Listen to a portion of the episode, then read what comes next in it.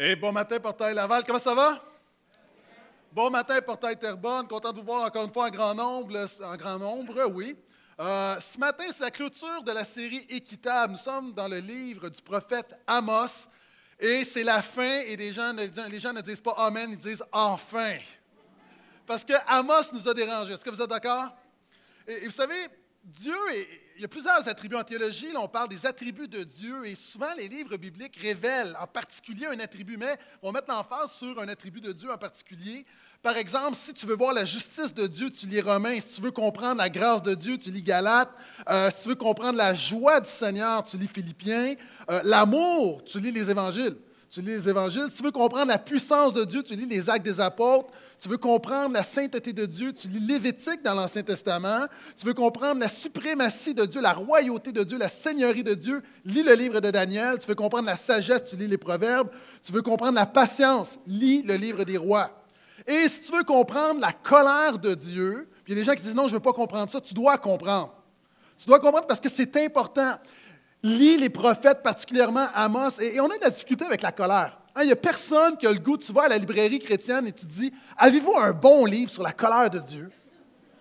C'est quelque chose qui, a une connotation négative, mais il faut comprendre, Dieu est amour. Et la colère est un dérivé de son amour.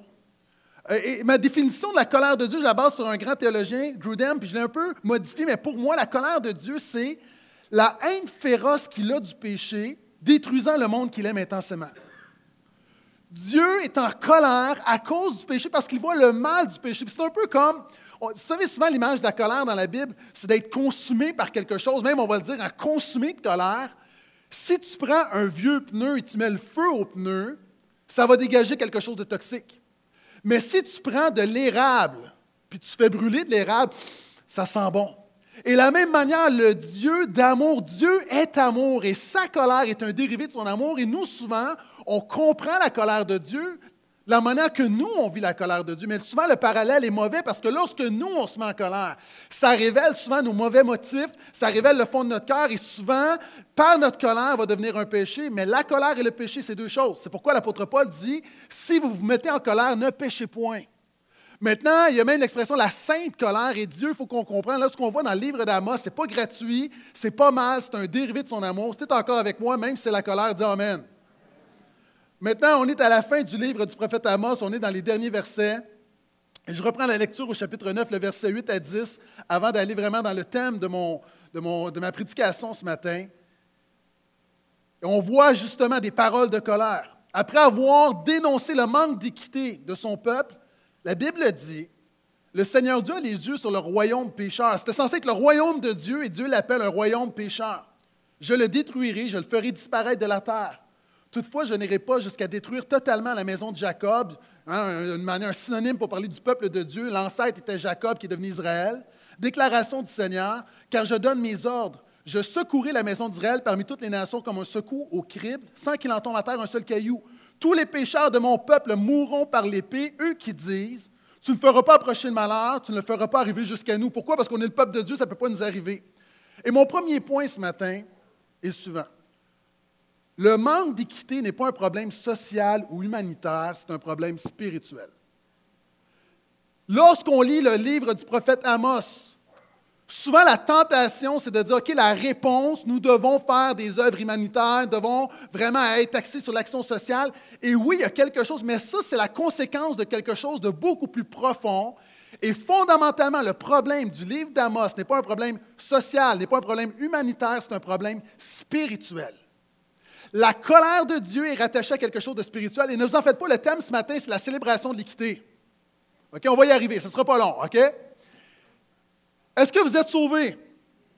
OK, est-ce que les gens, vous croyez à l'Évangile? OK, je sais qu'il y a toutes sortes de gens devant moi, toutes sortes de gens qui m'écoutent.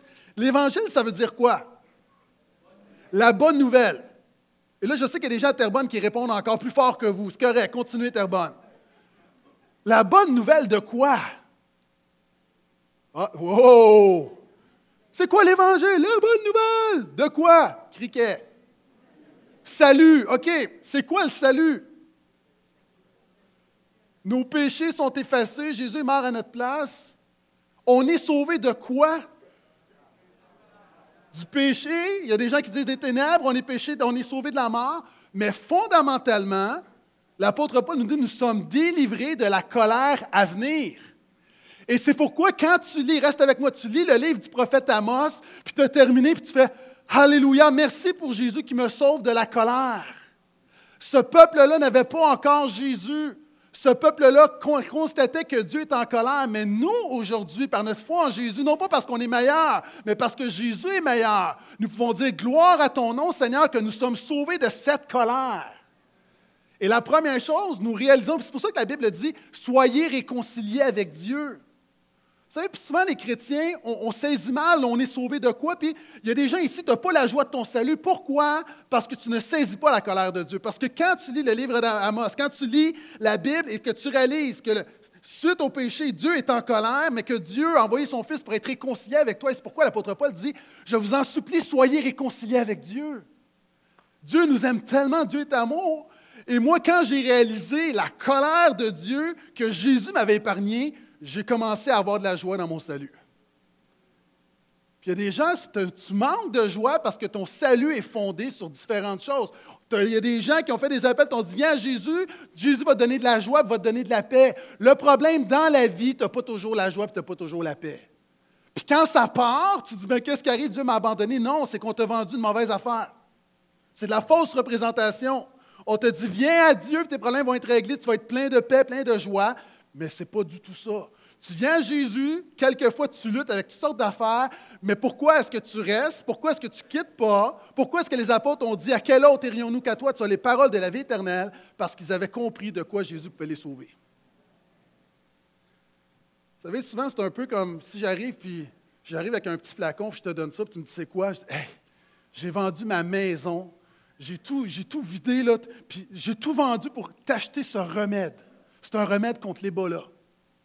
Je te donne le remède contre l'Ebola. Qu'est-ce que tu vas faire? Ah, merci.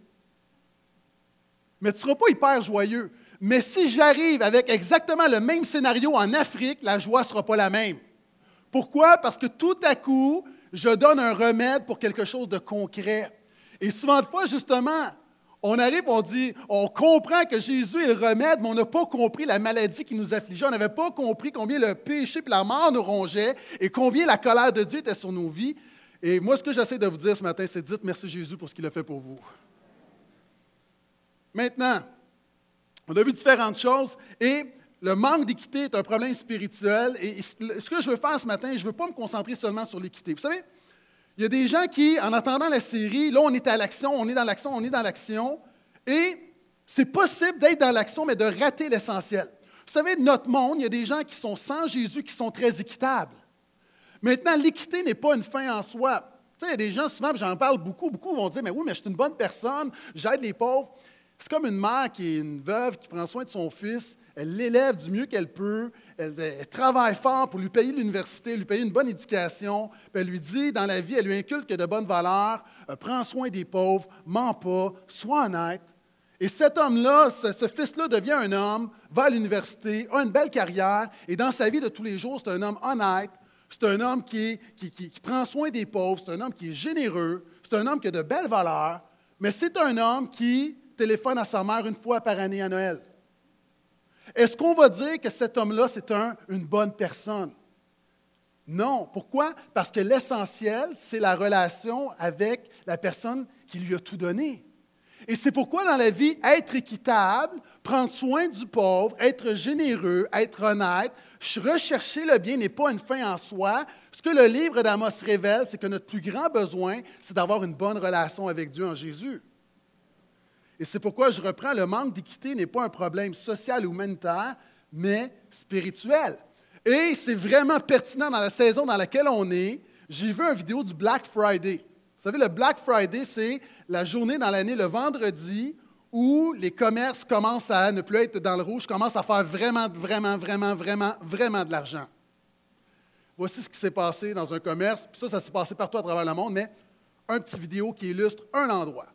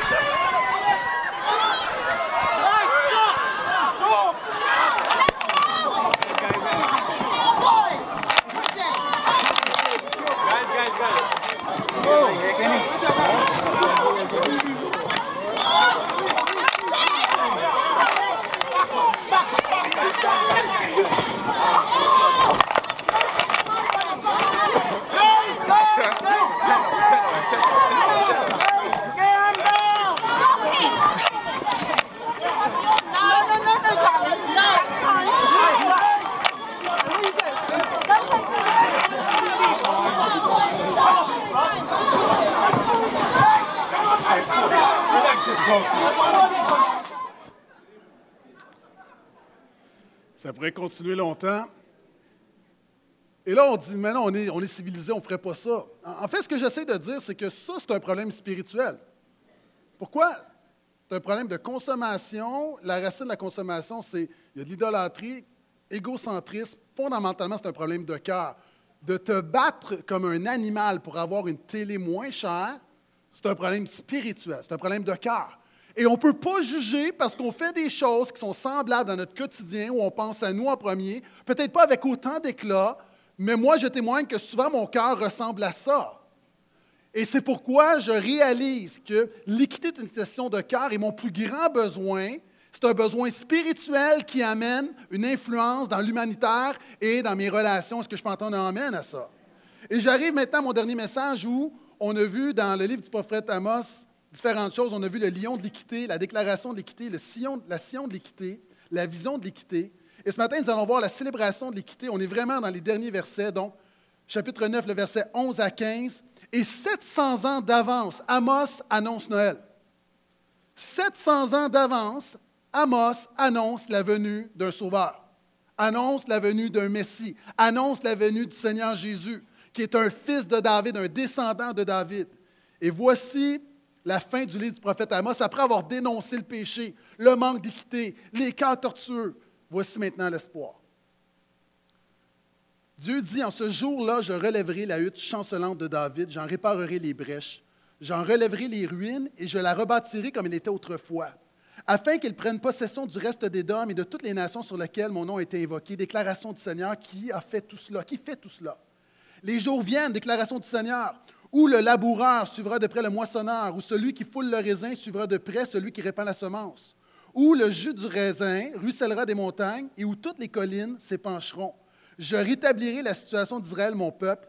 Ils rebâtiront les villes dévastées, ils les habiteront, ils planteront des vignes, ils en boiront le vin, ils feront des jardins, ils en mangeront le fruit. Je les planterai sur leur terre, ils ne seront plus déracinés de la terre que je leur ai donnée, dit le Seigneur ton Dieu. Et Amos se termine comme ça. Mon deuxième point, si mon premier c'était le manque d'équité n'est pas un problème social ou mental, mais spirituel, mon deuxième point ce matin, c'est Jésus est la solution à notre manque d'équité. Verset 11. En ce jour-là, je relèverai la hutte chancelante de David. J'en réparerai les brèches, j'en relèverai les ruines et je la rebâtirai comme il était autrefois. OK. Juste comprendre deux, trois petites choses. À l'époque, on attendait un deuxième David. Le premier David, à peu près mille ans avant Jésus, c'était le plus grand roi, ça a été le plus grand roi de l'histoire d'Israël. Sous son règne, son royaume, c'est l'âge d'or d'Israël. Et Dieu lui a fait une promesse. Dieu lui a dit, tu ne vas jamais manquer de descendants. Éternellement, ton, ton trône va subsister. Maintenant, dans l'Ancien Testament, les gens l'ont compris d'une certaine manière très, très humaine. Maintenant, Dieu avait un plan spirituel qui va être révélé en Jésus. Mais le point est le suivant. Les gens attendaient, leur espoir était dans un nouveau David qui était pour amener un nouveau royaume. Et leur espoir était très, très fort. Et ici, on voit Amos qui proclame que très bientôt, quelqu'un va venir, le Messie, va rétablir la maison de David. Et d'ailleurs, les fameux versets de Noël nous parlent d'équité. Par exemple, le fameux texte d'Ésaïe 9 nous dit la chose suivante, un texte qu'on connaît bien, qu'on chante, il est né le divin enfant. Car un enfant nous est né, un fils nous a été donné, il a la souveraineté sur son épaule, on l'appelle du nom de conseiller étonnant, Dieu héros, Père éternel, Prince de paix, étendre la souveraineté, accorder une paix sans fin au trône de David et à son royaume, l'affermir et le soutenir par l'équité et par la justice dès maintenant et pour toujours. On attendait un deuxième David qui était pour être 100% équitable et qui était pour venir établir un royaume équitable. Maintenant, le problème dans la Bible, les Juifs de l'époque de Jésus, c'est qu'ils n'ont pas compris que souvent les prophéties ne s'accomplissent pas comme tu penses qu'elles vont s'accomplir. On s'attendait à un grand roi. Jésus était très humble. On l'appelait fils de David. Et d'ailleurs, même à un moment donné, dans une confrontation avec Ponce Pilate, où Pilate veut un peu se vanter de son royaume, de son autorité, puis Jésus dit Mon royaume n'est pas de ce monde. Parce que si je voulais, il y a des anges, des anges qui arriveraient, puis tu verrais, tu passerais un mauvais quart d'heure. Là, je paraphrase la version grecque, OK? Jésus est en train de dire, mon royaume est spirituel. Puis d'ailleurs, les gens à l'époque n'ont pas compris. Jésus ne fitait pas dans leur manière de voir le Messie. Jésus dit, le Fils de l'homme. Puis ce qu'on ne comprend pas, on pense que le Fils de l'homme, ça veut dire son humanité. Le Fils de l'homme, c'était, les Juifs attendaient le retour, on voit ça dans Daniel 7, c'est un être divin préexistant qui arrive mystérieux du ciel. Puis Jésus est là, puis c'est un charpentier, puis il dit By the way, c'est moi le Fils de l'homme. Il dit Le Fils de l'homme va souffrir, va donner sa vie en rançon. Et là, les apôtres, c'est comme ah, Ça ne marche pas avec notre théologie. On, dit qu'il est fils de David, mais c'est comme il marche avec nous, c'est pas un roi. On dit qu'il est le fils de l'homme, il n'arrive pas du ciel, il arrive, il arrive de la terre, c'est un gars bien ordinaire, puis il, il, bien ordinaire, mais tout à coup voit les miracles, voit les choses, il se rend compte qu'il est plus qu'un homme bien ordinaire. Mais la réalité, les prophéties ne s'accomplissent pas toujours comme tu penses. Et Amos annonce un jour où viendra le Messie qui va relever la hutte chancelante de David. Vous savez, parenthèse, même dans nos vies, avez-vous remarqué que souvent Dieu dépose des choses dans nos cœurs et Dieu ne va pas les accomplir comme on pense qu'elles vont s'accomplir? Dernièrement, on m'a demandé d'enseigner dans un cours, euh, une conférence d'implantation d'église. Vous connaissez l'histoire, il y a à peu près une dizaine d'années, j'ai implanté une église et, plein de choses, l'église a, fermé. J'ai quitté, puis l'église a fermé. Puis la réalité, c'était comment implanter, puis tout le monde devait enseigner comment implanter. Puis moi, le thème, c'était les erreurs de l'implantation. Puis finalement, les autres enseignaient que c'est possible d'implanter, puis moi, j'enseignais que c'est possible de se planter. OK? C'est vraiment ça. Ils ont choisi un thème pour moi, les erreurs qui ont tué l'implantation. Les autres avaient tous des beaux titres glorieux. Moi, j'arrive. OK? Cela étant dit, c'est assumé parce que les erreurs nous rendent meilleurs. Dieu, dans sa grâce, nous fait apprendre de nos erreurs. Et j'ai demandé à un de mes amis, d'ailleurs Sébastien, qui fait la louange ce matin, il était avec moi dans le temps quand on a implanté, puis j'ai posé la question, j'ai dit, c'est quoi les erreurs qu'on a faites? Tu sais, on pense vraiment que c'était dans le plan de Dieu, Dieu voulait m'amener au portail, OK, mais c'est quoi les erreurs qu'on a faites? Puis, pas toujours des erreurs, mais des choses qu'on ne comprenait pas. Moi, Dieu avait déposé des choses dans mon cœur.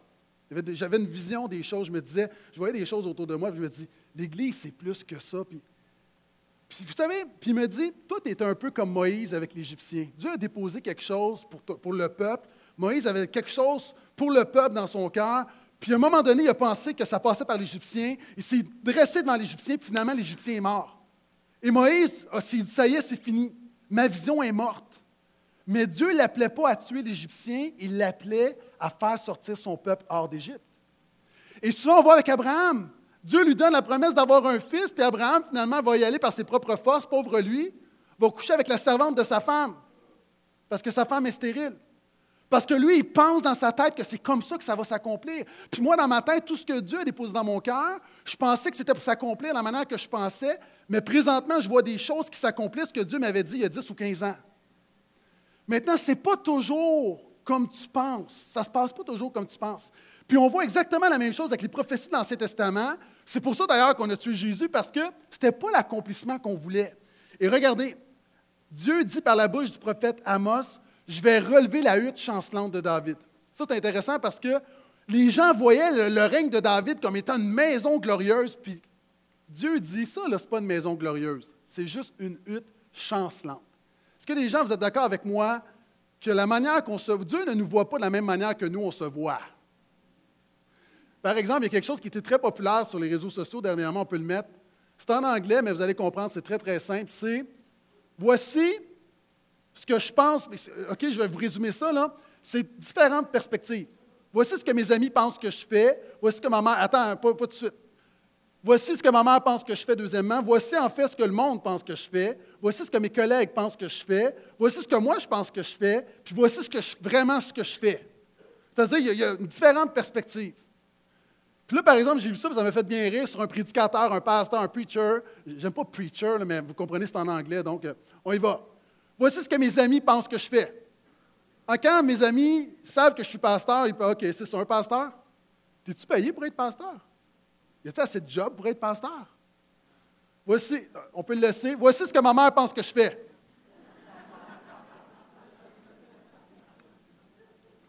C'est comme, euh, je suis Moïse, je suis Moïse. OK? Voici ce que le monde pense que je fais. Un genre de bizarre qui lave les cerveaux. Voici ce que mes collègues pensent que je fais dans une grande église. Voici ce que moi je pense que je fais. Je me sens comme Billy Graham. Voici en fait ce que j'essaye de faire. J'essaie de garder du monde réveillé. Différentes perspectives. Puis ici, c'est intéressant parce que les gens voyaient David, Puis Dieu leur dit, ne voyez pas comme que je vois. Ça, là, c'est simplement un royaume humain. C'est chambranlant, c'est plein de trous. Moi, je veux faire quelque chose de plus glorieux. Amen. Dieu veut faire quelque chose de plus glorieux dans ta vie que de tout ce que tu peux penser. Puis il dit, je réparerai les brèches. Puis ici, là, je vais aller un peu dans l'allégorie. Vous savez, la Bible va nous donner souvent des images pour expliquer ce que Jésus a fait. Par exemple, la Bible va dire qu'on a un vêtement souillé, puis que Jésus va enlever notre vêtement souillé, puis va nous donner un vêtement blanc. La Bible va dire que devant Dieu, par nos péchés, on est endetté, puis Jésus vient payer notre dette. Puis ici, l'image, c'est, je veux juste dire que si tu essaies d'être équitable continuellement, même si tu y mets tous tes efforts, il va toujours avoir des trous dans ton équité. Tu ne vas jamais être parfait dans ton équité. Tu vas toujours avoir des manquements. Tu vas toujours en échapper. Et c'est pour ça que tu as besoin de t'appuyer non pas sur ton équité, mais sur le fait que Jésus est ton équité. Jésus est ta justice. Jésus, ton salut est en lui, non pas dans tes œuvres. Ça, ça mérite plus que trois amens, s'il vous plaît. Et il dit, voyez-vous, je relèverai, les ruines, je rebâtirai comme autrefois. Les gens étaient nostalgiques du règne d'autrefois. Puis Dieu est en train de leur dire, je veux faire quelque chose de mieux. On est dans le temps de Noël. Avez-vous remarqué combien les Noëls d'autrefois semblent toujours meilleurs? C'est toujours meilleur. Hein? Quand on pense au passé, moi, là, je me rappelle, lorsque un souvenir de Noël, j'ai quatre ans, je suis chez ma tante à la prairie, on vient me réveiller, je vais regarder dans la fenêtre et je vois le Père Noël arriver dans le bois, puis il y a des petits oiseaux qui tournent autour de lui avec ses reines, puis il y a des lutins qui marchent autour. Dans mon souvenir, je vous le dis, c'est ça que je vois. Moi, aujourd'hui, à 39 ans, ce souvenir-là, c'est ce que je vois. Maintenant, est-ce qu'on s'entend que si j'avais l'occasion de retourner dans le passé, je serais un peu déçu? OK, c'est un mononcle un peu chaud qui marche tout croche, puis il n'y a, a rien là. Je ne veux pas vous choquer, mais c'était ça chez nous. Là, je dis, ah, ma femme a dit Ah, moi, je me souviens quand j'étais petite, j'écoutais Charlie Brown de Noël. C'est tellement bon. On l'a acheté cette semaine. C'est tellement pas bon. Ah! Non, mais c'est vrai, tu sais, ciné cadeau, c'est comme, ah, c'était le fun dans le temps. Ah! C'est comme on, idéalise le passé. Puis Dieu dit, je fais quelque chose qui ne va pas vous décevoir. Moi, Noël, le temps des fêtes, c'est le ragoût de ma tante Huguette. Des années plus tard, j'ai cherché la recette, je l'ai trouvée, j'ai fait la recette. Puis là, je me suis assis. Puis là, j'ai goûté. Puis souvent, là, tu dis, je vais être déçu. Puis non seulement je n'étais pas déçu, mon ragoût était même meilleur que si. Dans ma bouche à moi. Et Dieu est en train de dire, je ferai une œuvre autrefois. Il ne dit pas, je vais copier ce qui était fait. Ce qu'il est en train de leur dire, c'est, je vais faire une œuvre qui ne va pas vous décevoir, ça va être encore mieux que tout ce que vous avez pensé. Dites Amen si vous êtes encore là. Puis ça, ça vient en Jésus. Jésus est la solution à notre manque d'équité. Jésus te pardonne ton manque d'équité. Jésus, par son œuvre, compte ton manque d'équité. Il te donne la force d'être équitable par son Saint-Esprit. Je continue, verset 12. Afin qu'il prenne possession du reste des dômes et de toutes les nations sur lesquelles mon nom a été invoqué, déclaration du Seigneur qui fait tout cela. Troisième point que j'aimerais vous communiquer ce matin, l'équité est une facette du combat spirituel. Hein? Oui. Pourquoi?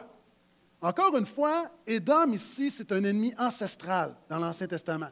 Édom, c'est un cousin d'Israël. C'est un peu comme les, Français et les Québécois, un peuple cousin. Le problème, c'est qu'ils étaient toujours en chicane. Les Édomites se sont continuellement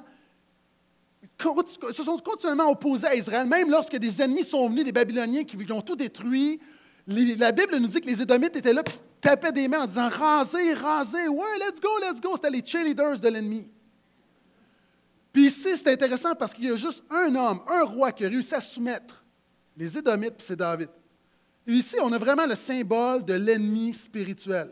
Pour vaincre un ennemi spirituel, pourquoi là, tu dis, Pasteur Guétan, comment tu peux dire que l'ennemi spirituel, Éphésiens 6 nous dit qu'on n'a pas à lutter contre la chair et le sang, mais contre les esprits, contre les ténèbres? Pour vaincre un esprit spirituel, ça te prend un David spirituel qui établit un royaume spirituel par une puissance spirituelle, et ça, c'est Jésus. Et quelqu'un a dit en Jésus, Souvent, les chrétiens disent Je lutte pour la victoire. En Jésus, nous ne luttons pas pour la victoire, nous luttons dans la victoire. C'est pourquoi, quand la Bible dit que nous sommes plus que vainqueurs en Christ, tu n'as pas besoin d'aller arracher la victoire, tu te tiens dans la victoire et que tu pries que la victoire que Christ a acquise à la croix du Calvaire devienne une réalité dans ta vie. C'est pourquoi, quand tu luttes contre le péché, tu peux être défait, Mais la victoire potentielle, elle est là, et tu te tiens dans la victoire sachant que Christ a tout vaincu pour toi. Maintenant, mon point souvent, c'est que souvent, on pense que le combat spirituel, c'est seulement la prière. Puis c'est une facette. La semaine passée, j'étais avec Pasteur Christian qui, qui a porté la parole et on était au restaurant, puis il me disait qu'il y avait une vidéo d'un homme qui se promène dans un bidonville en Inde avec sa guitare, puis qui chante Freedom, liberté, qui proclame la liberté. C'est juste ça qu'il fait. Vous savez, souvent les chrétiens, on pense que tout, juste si tu pries, tout va se régler. La prière est une facette du combat spirituel, mais il y a d'autres facettes également. C'est comme une armée. Tu as l'armée de l'air, mais tu n'as pas simplement de l'armée de l'air. Tu as la marine, puis tu as l'armée de terre. Et dans le combat spirituel, il y a différentes facettes. Puis tu peux être là, puis chanter Freedom, Freedom, Freedom. À un moment donné, il faut que tu prêches l'Évangile, puis il faut que tu nourrisses les pauvres. Sinon, c'est pas, je m'excuse, tu ne fais pas reculer le mal, il n'y a pas de combat spirituel. Et quand on parle de combat spirituel, c'est quoi? C'est simplement gagner des gens à Jésus, gagner le monde à Jésus. Et cette interprétation-là, tu dis, Pasteur Guétin, est-ce que tu peux la soutenir? Oui, je peux la soutenir. Dans les Actes des Apôtres, Jacques va employer le verset qu'on vient de lire pour parler du fait que maintenant, dans l'Église, il y a des gens de toutes les nations qui sont là pour parler d'évangélisation. Donc, je reviens. L'équité est une manière de combattre spirituellement non seulement la prière, c'est vraiment important, mais également tu dois à un moment donné utiliser la parole de Dieu. Quand Jésus a été tenté, qu'est-ce que Jésus a fait? Trois fois Jésus a dit, il est écrit. L'Évangile. La troisième chose qui contribue à la victoire dans le combat spirituel, qui fait reculer le mal dans notre monde, trois choses qui mettent le diable en colère. Non seulement c'est la prière, prédication, l'Évangile, la parole, mais c'est l'équité c'est de faire le bien. Et dans un autre contexte, l'apôtre Paul va, utiliser, va dire la chose suivante, c'est un autre contexte, mais ça s'applique à l'équité, il va dire, ne te laisse pas dominer par le mal, triomphe du mal par le bien.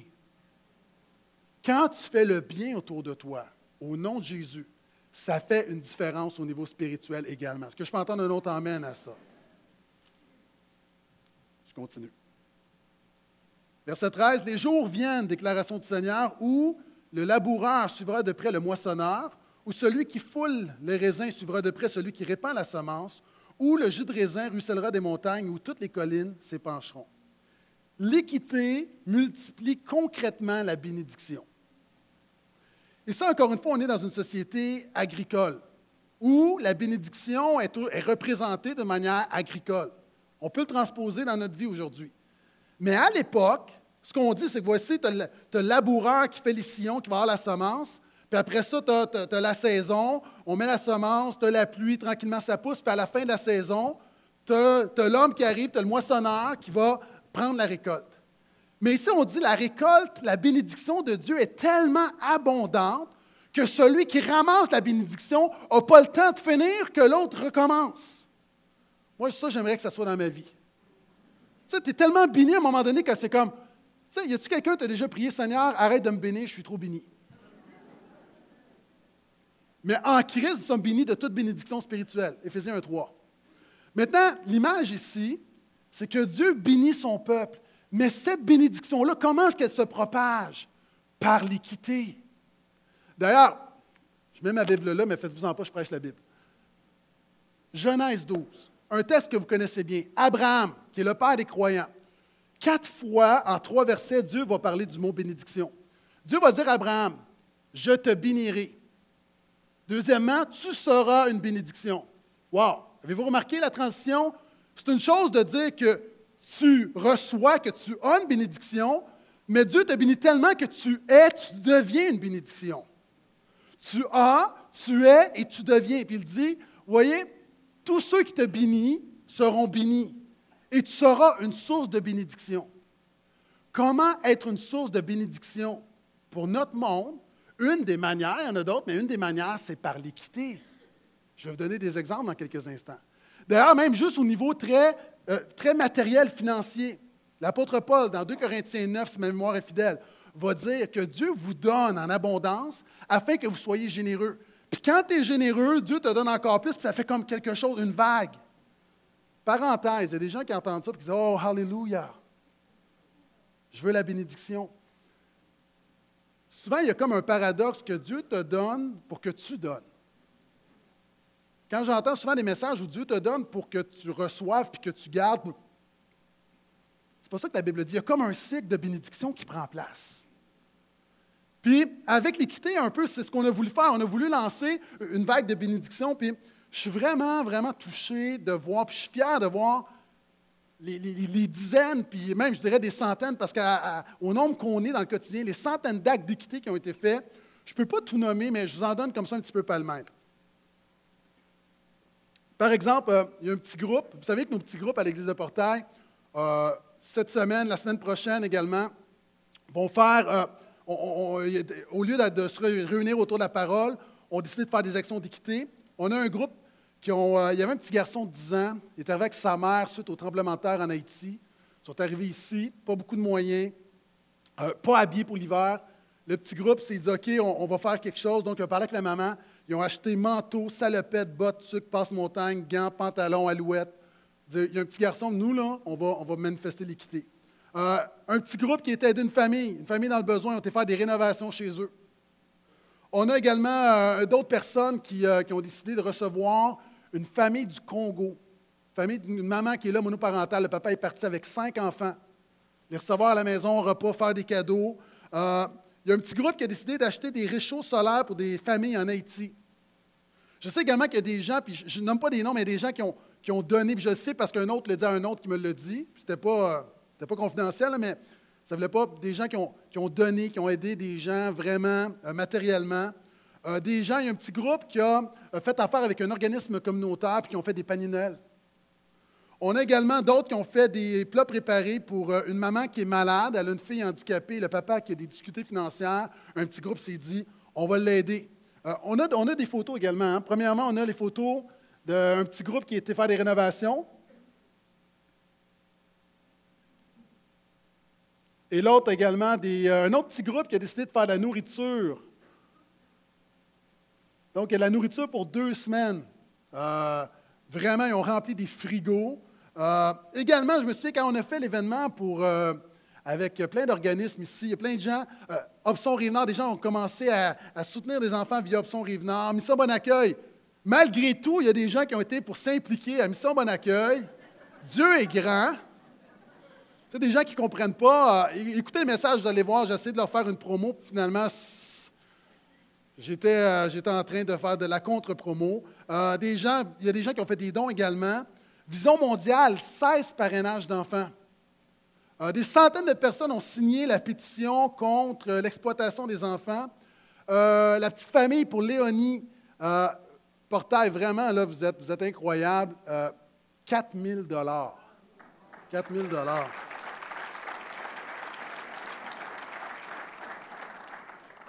Même une compagnie, un, contracteur a donné 1000 dollars en matériaux, euh, des gens, quelqu'un laver des vitres. Vraiment, euh, plein de gouttes d'eau qui font vraiment une vague, une vague. Et c'est là que je dis, l'équité multiplie concrètement la bénédiction. Êtes-vous d'accord que nous sommes bénis en Jésus? Mais quand on fait des choses de même, ça partage la bénédiction. Et moi, je pense que ça réjouit vraiment le cœur de Dieu. Pourquoi? Parce qu'on le fait dans le niveau matériel, mais je crois que lorsqu'un chrétien fait quelque chose au nom de Jésus, je suis convaincu qu'une dimension spirituelle. Au-delà, il, y a comme, et là, là, il faudrait que je vois ma théologie, là, mais il y a comme une prière qui est rattachée à ça. Il y a comme, il y a quelque chose où, quand tu fais quelque chose au nom de Jésus, c'est comme, c'est clair que Dieu agit, que Dieu fait son œuvre, que Dieu va frapper à la porte du cœur. Il y a comme, il y a quelque chose qui prend place. Est-ce que vous êtes d'accord avec moi? Verset 14. Ah, une citation, quelqu'un m'a envoyé ça dans un petit groupe. Quelqu'un a dit Ne jugez pas chaque jour par la moisson que vous récoltez, mais par la semence que vous plantez. C'est bon, hein? C'est juste plate, c'est pas de moi, mais c'est bon pareil. Super bonne citation. Ah, souvent, on regarde la journée et on se dit Qu'est-ce que j'ai récolté aujourd'hui? Mais le succès de la vie chrétienne, c'est pas qu'est-ce que tu as récolté aujourd'hui, c'est qu'est-ce que tu as semé aujourd'hui. Qu'est-ce que tu as semé? Verset 14, Je rétablirai la situation d'Israël, mon peuple. Ils rebâtiront les villes dévastées, ils les habiteront. Ils planteront des vignes, ils en boiront le vin. Ils feront des jardins, ils en mangeront le fruit. Et ce verset-là, euh, je ne sais pas si vous avez remarqué, mais fait écho à un autre verset qu'on a vu ensemble dans le livre du prophète Amos. Parce que Dieu avait dit auparavant, vous manquez d'équité, vous gardez ça pour vous. Vous voyez, vous avez des maisons, vous n'allez pas les habiter. Vous avez des vignes, vous n'allez pas boire le vin de vos vignes. Il y a comme, et Dieu dit, par votre style de vie, quand tu vis pour toi, ça n'amène que frustration et déception. Et là, maintenant, il y a un renversement de situation. Ça fait cliché de le dire, mais je crois que c'est vrai. Il y a un renversement. Quand tu t'occupes des autres, Dieu s'occupe de toi. Quand tu es centré sur toi, je ne dis pas que Dieu ne s'occupe pas de toi, mais il y a quelque chose, d'une loi spirituelle là-dedans, que quand tu vis pour les autres, Dieu prend soin de toi. Dieu prend soin de toi. Puis il y a un renversement. Il y a un renversement, puis Jésus l'a dit, il y a plus de joie à donner qu'à recevoir. Et puis on le voit dans le temps des fêtes, il y a une nouvelle tradition. Moi, je suis content de m'être sauvé de ça. J'entends parler depuis quelques jours des lutins de Noël. Sais pas si vous avez entendu parler de ça, c'est une tradition. Là, je veux juste dire, il y a des gens qui m'écoutent. Ah, ouais, c'est où ça dans la Bible?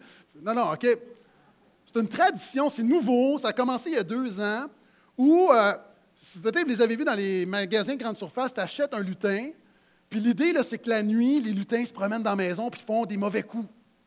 Puis l'enfant se lève, puis quand il y a de la lumière, le lutin, il fige. OK, j'espère qu'il n'y a pas d'enfant ici, là. Euh, le lutin, il fige. OK, mais c'est une, une, poupée, c'est pas un vrai lutin, mais l'enfant pense que c'est un vrai lutin qui s'est fait prendre. Mais là, ce que je trouve drôle, OK, c'est qu'il y a des parents. Moi, j'ai un de mes amis, là, il est arrivé, là, puis il a mis ça sur Facebook. Pendant la nuit, il a tout vidé les tiroirs de ses enfants. Il a mis ça dans les escaliers. Les enfants se sont réveillés. C'était drôle, c'était drôle. Les enfants sont partis à l'école. Il a tout replié. C'était drôle. Ou font un dégât de farine incroyable. Ah! Puis là, après ça, les parents doivent tout ramasser. il faut vraiment que tu veuilles donner quelque chose à tes enfants. Il y a comme une. Wow! Moi, je me rappelle, à un moment donné, je pense que les parents, il va falloir qu'on se parle. Nous, il y, a, une affaire qu'on n'était pas trop sûr. Euh, mes enfants reviennent et disent Ah, mes amis ont perdu des dents puis ils ont eu de l'argent. Tu toujours comme. Tu dis Ah, tu sais, tu veux pas. Mon dilemme en tant, que, en tant que père, je me disais OK, je voulais garder Noël centré sur Jésus. Là, c'était pas Noël, mais je voulais pas comme parler de Jésus, puis parler de dire des affaires à mes enfants, puis là, à un moment donné, ils vont me dire, ben là, si ça, c'est pas vrai, qu'est-ce qui me dit que Jésus, c'est vrai? Puis peut-être que vous n'avez pas ce dilemme-là, mais moi, j'avais ce dilemme-là en tant que père, je voulais être conséquent, tu sais. Mais là, il arrive, puis là, on ne veut pas pénaliser nos enfants, fait qu'on s'est dit, OK, on va mettre un dollar, tu sais. Mais ils en ont perdu beaucoup des dents. On n'avait pas pensé à ça. Mais là, à un moment donné, j'ai un de mes enfants qui revient de l'école puis qui me dit Là, papa, là, nous autres, notre fait des dents est cheap. Parce que là, moi, mon ami, il a 5 puis il y en a un autre qui a eu 10 OK, là, il va falloir qu'on parte un syndicat de parents puis qu'on s'entende, tout le monde. OK? Mais là, je m'éloigne, je reviens au lutin. La réalité, c'est comme, il y a des parents qui font tout ça. Pourquoi? pour donner. Il y a plus de joie à donner qu'à recevoir. Et je pense que dans le temps de Noël, alors qu'on est là, puis on met tellement d'énergie dans plein de choses, si on peut juste être équitable au quotidien, manifester l'équité, je pense que ça peut faire la différence. Et je termine. Je les planterai sur leur terre, ils n'en seront plus déracinés de la terre que je leur ai donnée, dit le Seigneur, ton Dieu.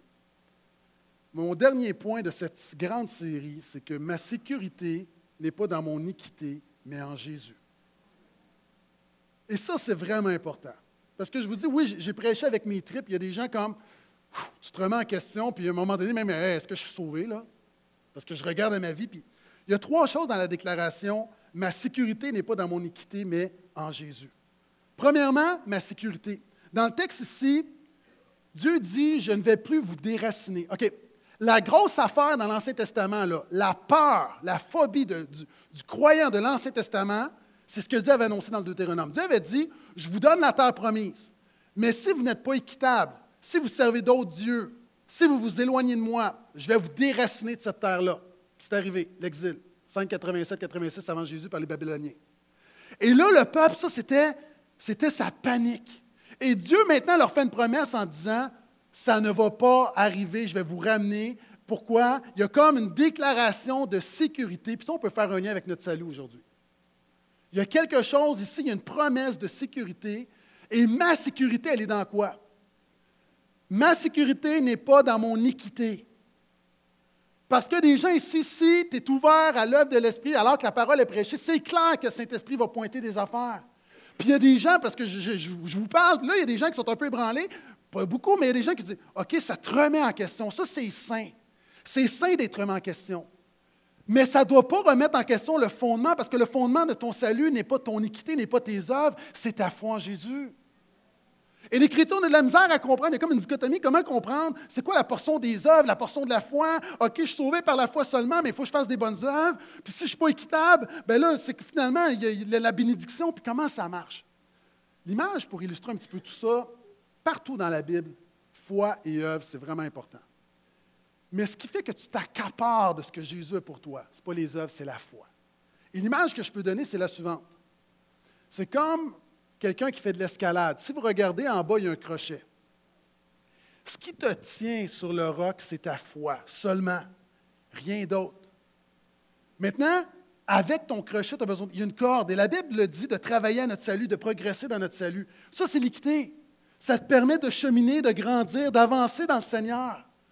Mais l'affaire qui te tient, ce n'est pas ta corde, parce qu'une corde, pas de crochet. L'équité sans la foi, les œuvres sans Jésus, t'es rien, tu es dans le vide. La seule affaire qui te tient, c'est ta foi. Donc, ta sécurité, alors que tu réalises, tu comme moi, tu réalises plein de manquements dans ta vie, ça ne change pas le fait que ton salut, que la bénédiction de Dieu sur ta vie, que l'œuvre de l'Esprit ne repose pas sur ton équité. Elle repose dans le fait que tu t'appuies sur Christ qui a été parfaitement équitable. Il y a des gens qui disent Oui, mais Pasteur Guetta, moi j'ai une petite foi. Très, très petite foi. J'ai demandé aux musiciens de venir me rejoindre. J'ai une petite foi. Puis moi, là, je ne suis pas sûr, il y a un grand salut, mais je ne suis pas sûr d'être sauvé, je ne suis pas sûr d'être pardonné, je ne suis pas sûr que Dieu marche avec moi dans le quotidien, je ne suis pas sûr d'avoir les promesses de Dieu parce que je n'ai pas une grande foi. Il faut que tu comprennes ce qui fait la différence. Puis oui, je t'encourage à développer ta foi, à avoir une grande foi.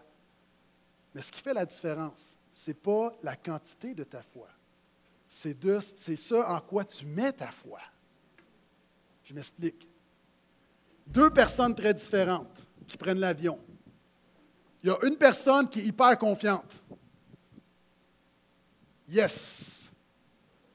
Tu as l'autre personne qui a la peur de sa vie. Tu as l'autre personne qui rentre dans l'avion craintive, qui pense qu'à tout moment, l'avion va s'écraser. Les deux sont dans l'avion. Est-ce que ça change quelque chose à la réalité de l'avion? Ce qui va t'amener à bon port, ce n'est pas si as une grande foi ou tu une petite foi, c'est simplement le fait que tu es embarqué dans l'avion. Ce qui fait la différence dans ta vie, ton salut, ce n'est pas le fait que tu dis Moi, ma foi est infaillible, j'ai une grande foi, puis encore une fois, la foi est importante. Mais ce qui fait la différence, c'est le fait, tu peux avoir un peu de foi, mais mélange Jésus, c'est ça qui va faire la différence. Parce qu'une petite foi en Jésus va plus loin qu'une grande foi hors de Jésus. Là, tu dis, oui, mais pasteur Guétan, je vis des épreuves. Puis, mais oui, dans un avion, il y a des poches d'air. Moi, je me souviens, là, il y a une poche d'air, puis c'est comme, oh, Seigneur Jésus, je te demande pardon pour mes péchés, je me repens, Mais c'est une poche d'air, c'est ça la vie. Mais la réalité, l'avion va tenir. L'avion va tenir. Puis quand on arrive, les Québécois, je pense que c'est quasiment juste les Québécois qui font ça. Quand les Québécois atterrissent quelque part, qu'est-ce qu'on fait là? On applaudit, on est content.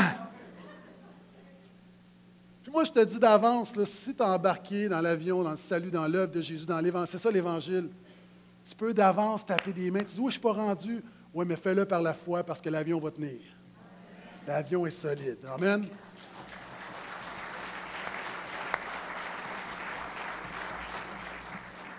On va laisser Terrebonne décoller de son côté.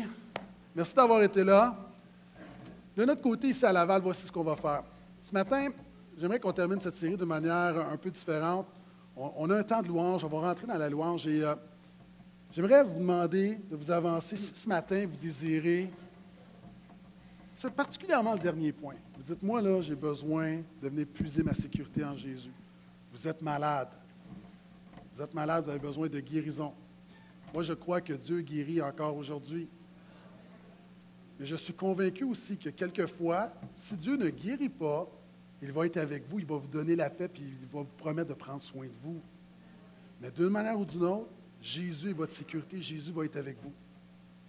Il y a des gens, c'est peut-être une situation au niveau de votre couple, une situation dans votre famille qui vous rend insécure. C'est-à-dire, c'est comme l'avenir est incertain, j'ai besoin, j'ai besoin d'une intervention de Dieu ce matin. D'autres au travail, ou des finances. D'autres, peut-être juste dans votre vie. Dans votre vie, peut-être juste spirituellement, vous avez besoin d'avoir l'assurance de votre salut. Vous dites, moi là, je crois que Jésus est Sauveur et Seigneur, je me confie dans la croix de Christ. Je sais que mon salut n'est pas en moi. Je sais que je suis totalement perdu sans lui. C'est mon seul sauveur par la foi seule. Mais dans mon quotidien, j'ai de la misère à m'appuyer là-dessus. Dans mon quotidien, je suis toujours incertain, j'ai toujours peur, j'ai toujours, je ne sais pas ce qui va arriver. parce que si je ne suis pas sauvé, ce matin, juste de venir recevoir la sécurité que vous avez en Christ. Puis il y en a d'autres, peut-être vous êtes juste, vous luttez avec plein de choses, puis vous avez besoin ce matin d'une intervention. Non. Alors qu'on va louer, Dieu peut agir à votre place. moi, je demande juste de faire un pas de foi, de, vous avancer, on va chanter ensemble, puis à la fin, je vais faire une, belle prière. Terminer cette série, mais prier pour vous. Afin que ce matin, il y ait des choses qui se passent, des gens soient guéris, restaurés, relevés. On vient de lire. Dieu dit, je relèverai, je réparerai. Maintenant, Dieu, qu'est-ce qu'il fait? Est-ce que Dieu est intéressé par une lutte? Non, Dieu est intéressé par ta vie. Dans ta vie qu'il veut le faire ce matin. Ce matin, ce n'est pas une hutte qui veut relever, c'est des gens. Ce n'est pas une hutte qui veut réparer, c'est des vies.